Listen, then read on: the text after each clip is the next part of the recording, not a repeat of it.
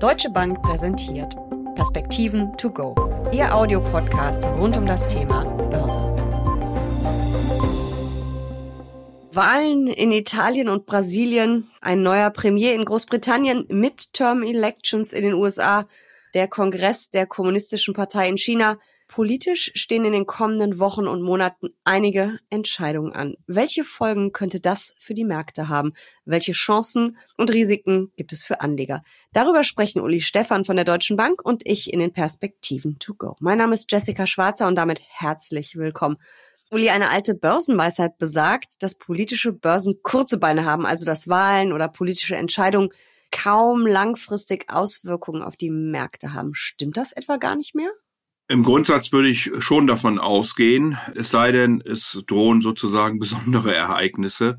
Wir haben das ja in der Finanzkrise gesehen, da hat die Politik auch in der Euro-Krise eine wichtige Rolle gespielt, bei Corona, jetzt auch mit dem Angriffskrieg Russlands auf die Ukraine.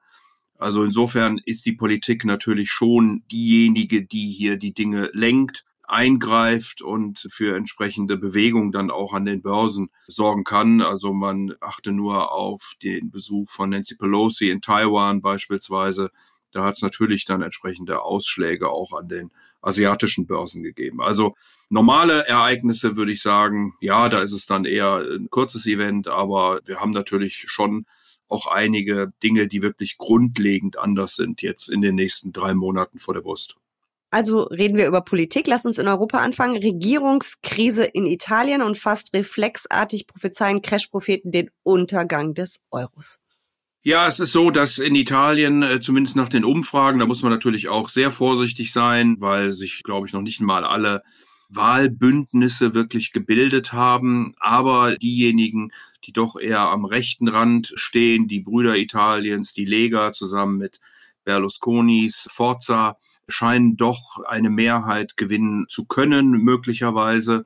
Und da einige dieser Parteien durchaus sehr eurokritisch und europakritisch argumentiert haben, in der Vergangenheit besteht hier eben die Befürchtung, dass hier entsprechender Druck aufkommt. Man sieht das auch immer wieder an den Risikoaufschlägen italienischer Staatsanleihen. Frau Meloni hat zuletzt von den Brüdern Italiens da etwas zurückgerudert, war ja auch hier in der deutschen Presse vertreten, wo sie gesagt hat, war ja alles nicht so gemeint mal gucken, ob das dann wirklich eine Nervenberuhigung oder ein echtes Bekenntnis zu Europa war.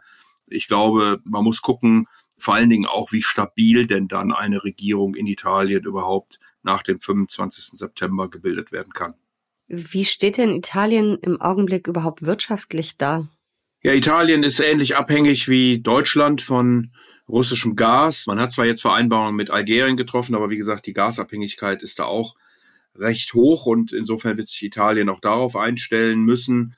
Das Bruttoinlandsprodukt ist im ersten Halbjahr ungefähr so gelaufen wie Deutschland, im ersten Quartal etwas schwächer, im zweiten Quartal bei Italien dann etwas besser. Wenn man aber dann nach vorne guckt, dann erwarten wir eben genauso wie auch in Deutschland, in Italien doch eher abnehmende Leistungsfähigkeit der Wirtschaft mit einem Bruttoinlandsprodukt, was möglicherweise eben auch im negativen Bereich dann zum Jahreswechsel 22, 23 hineinfällt. Was heißt das für mich als Anlegerin? Gibt es da eher Chancen, eher Risiken, lieber Finger weg oder kann ich da vielleicht auf Schnäppchenjagd gehen? Also die italienischen Anleihen rentieren eben wieder bei um die dreieinhalb Prozent und damit doch mit einem deutlichen Aufschlag gegenüber beispielsweise Bundesanleihen wenn man diesen Aufschlag mitnehmen möchte, also eine Zinsdifferenz, eine positive gegenüber den als sicherer Hafen geltenden deutschen Bundesanleihen, dann muss man vielleicht ein bisschen Nerven mitbringen, weil die Schwankungen natürlich größer sind. Aber die Europäische Zentralbank hat ja da mit ihrem neuen Programm ein Sicherheitsanker eingebaut. Also insofern wäre das möglicherweise eine Chance für Anleger. Sie müssen ja auch nicht die volle Spannbreite von zehn Jahren investieren, sondern können das ja auch etwas kürzer machen. Auf der Aktienseite sehen wir eben auch doch durchaus Einschläge in diesem Jahr. Der Aktienmarkt liegt bei minus 16 Prozent auf das Jahr gesehen. Aber auch hier eine gewisse Erholung, zumindest im dritten Quartal. Dort rentiert der Aktienmarkt im Moment mit gut plus vier Prozent. Also man sieht, der Einbruch war durchaus etwas größer als in vielen anderen Ländern im ersten Halbjahr und die Erholung ist dann etwas schwächer ausgefallen, was eben mit dieser wirtschaftlichen Schwäche und sicherlich auch der politischen Unsicherheit zusammenhängt. Nochmal Europa, Großbritannien. Wie relevant ist es denn, wer als Premier auf Boris Johnson folgt? Ja, die Diskussionen werden sicherlich um die irische Grenze gehen. Die ist ja in dem Brexit-Abkommen in die irische See hinein verlegt worden, was eben vielen Briten, auch Nordiren, gegen den Strich geht. Und man möchte dieses Paket dann potenziell mit der EU wieder aufschnüren, um neu zu verhandeln. Die EU hat schon gesagt, das kommt gar nicht in Frage. Also hier droht zumindest mal potenziell ein gewisser Konfliktstoff. Und auf der anderen Seite ist es so, dass es Großbritannien natürlich wirtschaftlich gar nicht gut geht. Die Inflation ist extrem hoch, das Wachstum geht zurück. Man spürt jetzt die Abhängigkeiten, die man eigentlich von Europa gehabt hat, beispielsweise bei Arbeitnehmern, die einfach heute nicht mehr vorhanden sind, aber auch bei der Stromzufuhr, die eben nicht mehr so läuft, wie man das gehofft hatte. Und ja, deswegen ist es zunächst mal natürlich ein britisches Thema, wer denn der nächste Premier werden könnte. Aber es ist sicherlich auch so, dass Frau Truss da noch etwas energischer aufgetreten ist im Sinne von, ich schlag hart auf gegenüber der EU und ich kümmere mich darum, dass die Wirtschaft dann mit Fiskalpaketen und ähnlichem wieder läuft, wohingegen Sunak doch einen gemäßigteren Kurs offensichtlich fahren möchte. Du hast Brexit gerade schon angesprochen, darunter ächzt das Land mittlerweile ja schon extrem. Sind denn britische Aktien in so einem Umfeld, auch wenn man gar nicht weiß, wie es politisch weitergeht, noch ein Kauf? Ja, es ist da zu unterscheiden zwischen den größeren und den kleineren britischen Aktien, denn die größeren haben sich sogar ganz gut gehalten vor dem Hintergrund, dass sie eben viele Gewinne im Ausland generieren. Die heimischen Aktien haben da sicherlich deutlich mehr Probleme, weil eben die Wirtschaft in Großbritannien doch einige Probleme auch mit sich herumträgt, die zum Teil eben auch über den Brexit dann hausgemacht sind. Und insofern würde ich hier ein Stück weit unterscheiden, aber nochmal, die großen britischen Unternehmen haben durchaus eine recht ordentliche Performance in diesem Jahr hingelegt. Das ist ja im Prinzip in vielen Ländern so, dass die ganz, ganz großen Konzerne, das sind ja keine deutschen, britischen oder amerikanischen Konzerne mit Blick auf ihr Geschäftsfeld, sondern die sind ja alle extrem global unterwegs. Ja, aber wie gesagt, gerade Großbritannien haben die großen Unternehmen hier eine Performance für das Gesamtjahr von fünf Prozent hingelegt. Das ist schon außergewöhnlich, dass man hier im positiven Bereich liegt, nachdem ja doch viele Aktienmärkte gerade im ersten Halbjahr sehr stark unter die Räder gekommen sind, auch wenn es dann eine Erholung im dritten Quartal bisher gegeben hat. Schauen wir über den großen Teich. Die Midterm Elections in den USA, darüber hatte ich ja mit dem Dirk schon sehr ausführlich gesprochen, als du im Urlaub warst. Jetzt sind wir schon ein paar Wochen weiter. Wie sehen denn die Umfragen aktuell aus? Kann man da schon was ablesen und was erwartest du für die Märkte? Also im Moment geht es natürlich noch sehr stark auch um die Vorwahlen, die dort äh, gemacht werden. Von daher sind auch die Umfragen noch sehr früh. Der Wahlkampf wird ja dann im Oktober richtig Fahrt aufnehmen, natürlich, wenn man also näher an die Wahlen Anfang November heranrückt. Im Moment, je nachdem, wo man hinguckt, gewinnen die Republikaner das Haus und die Demokraten dann den Senat. Es gibt aber auch einige Wahlbeobachter, die auch im Senat sogar die Republikaner vorne sehen. Insofern war es, glaube ich, wichtig für Joe Biden und die Demokraten, dass man jetzt das letzte Fiskalpaket durchbekommen hat, wo es ja auch sehr stark um Gesundheit und um Klimaschutz geht. Das hat zwar einen Namen, als Anti-Inflationspaket, aber das ist, glaube ich, auch dem Wahlkampf ein Stück weit geschuldet. Es geht in erster Linie um Umweltschutz und um die Gesundheit, die Gesundheitsunterstützung für die Amerikaner. Und insofern hat Joe Biden mehr durchgekriegt, als man, glaube ich, erwarten konnte von seinen Programmen. Natürlich sind sie an der einen oder anderen Stelle geschliffen worden, aber ich habe schon den Eindruck, dass er politisch mehr durchgesetzt hat, als seine Zustimmungswerte aussagen würden, die im Moment so um die 40 Prozent, je nachdem, wo man hinguckt, liegen. Sie sind sogar ein Stück weit gestiegen, jetzt wieder mit dieser Verabschiedung, aber sind immer eben noch nicht so, dass man den Eindruck hätte, er würde hier mit Bausch und Bogen die Midterm Elections gewinnen können, sondern möglicherweise geht da doch das ein oder andere an politischer Mehrheit dann verloren. Sind denn die genannten Branchen denn auch die, die für Anleger in den USA gerade interessant wären? Vor allen Dingen die Gesundheit ist natürlich immer von politischen Entscheidungen getroffen. Und wenn man hier Medikamenten deckelt, dann hat das sofort negative Wirkungen auf den Sektor Healthcare, wie er so schön in Amerika genannt wird, also die Gesundheits Aktien, in denen dann mehr drin ist als Medikamente, sondern eben auch Krankenhäuser, Krankenversicherungen und so weiter und so fort. Da muss man, glaube ich, ein bisschen vorsichtig sein, aber dass die Welt aus den fossilen Brennstoffen heraus will und mehr in grüne Energien, in nachhaltige Energien, erneuerbare Energien investieren möchte, das ist, glaube ich, sonnenklar. Und von daher gilt es dann, da wirklich technologieoffen zu sein und zu gucken, mit welchen Maßnahmen wir denn dann eine bessere Zukunft mit weniger CO2-Ausstoß gestalten können. Zwei Länder habe ich noch für dich. Brasilien, auch da stehen Wahlen an. Könnte es da auch spannend werden? Und wie relevant ist der Wahlausgang für Anleger?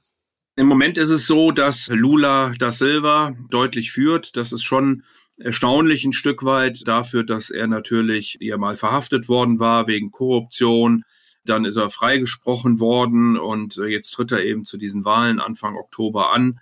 Er führt doch mit relativ deutlichem Vorsprung vor Jair äh, Bolsonaro, der ja auch eine ausgesprochen, sagen wir mal, schwierige Politik in den letzten Jahren durchgeführt hat.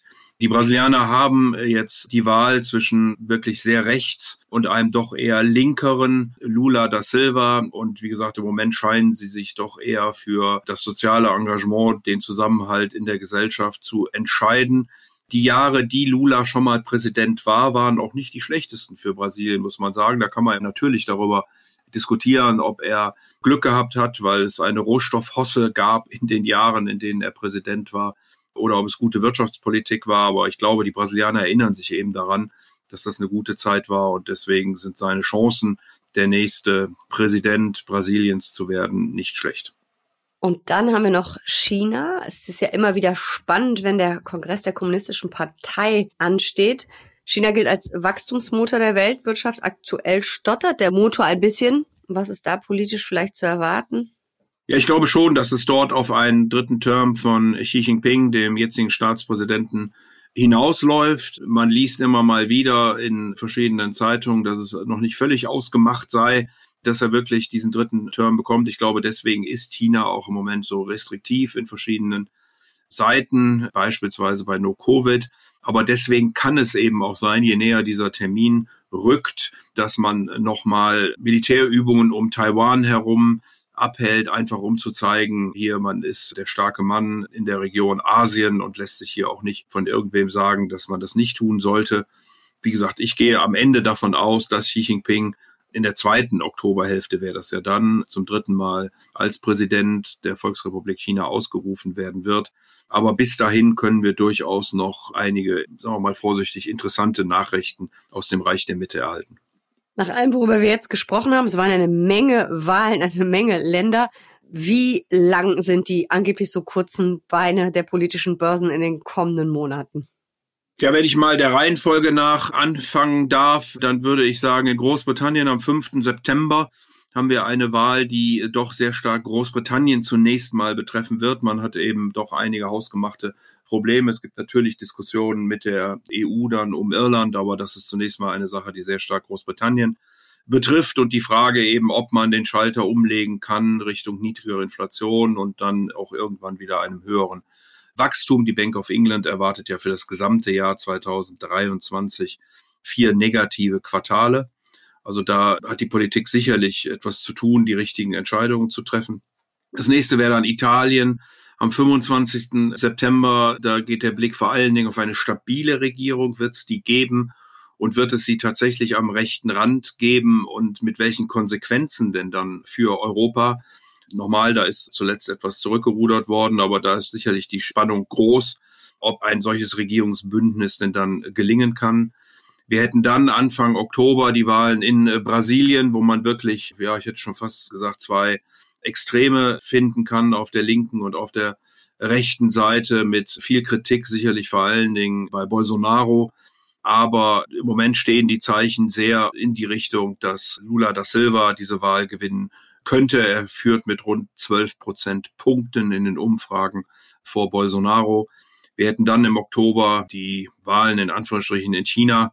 Das geht sicherlich hinter verschlossenen Türen und wir werden dann das Ergebnis kennenlernen. Wie gesagt, da ist möglicherweise mit etwas Diskussionen im Vorfeld zu rechnen, aber ich gehe davon aus, dass Xi Jinping dann am Ende als Sieger aus diesen Diskussionen hervorgeht. Und dann die Midterm-Elections, wo wahrscheinlich Joe Biden zumindest einen Teil des Kongresses verlieren wird. Und im Moment sieht es so aus, als ob es das Haus wäre, das Repräsentantenhaus. Der Senat ist noch in Frage, könnte auch in republikanischer Hand fallen, aber da sehen die Zeichen für die Demokraten im Moment besser aus.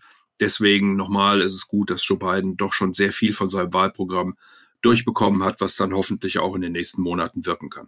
Das werden auf jeden Fall spannende Wochen und Monate und ich glaube, uns geht der Stoff für die Perspektiven to go so schnell nicht aus. Danke für diese Einschätzung. Sehr gern.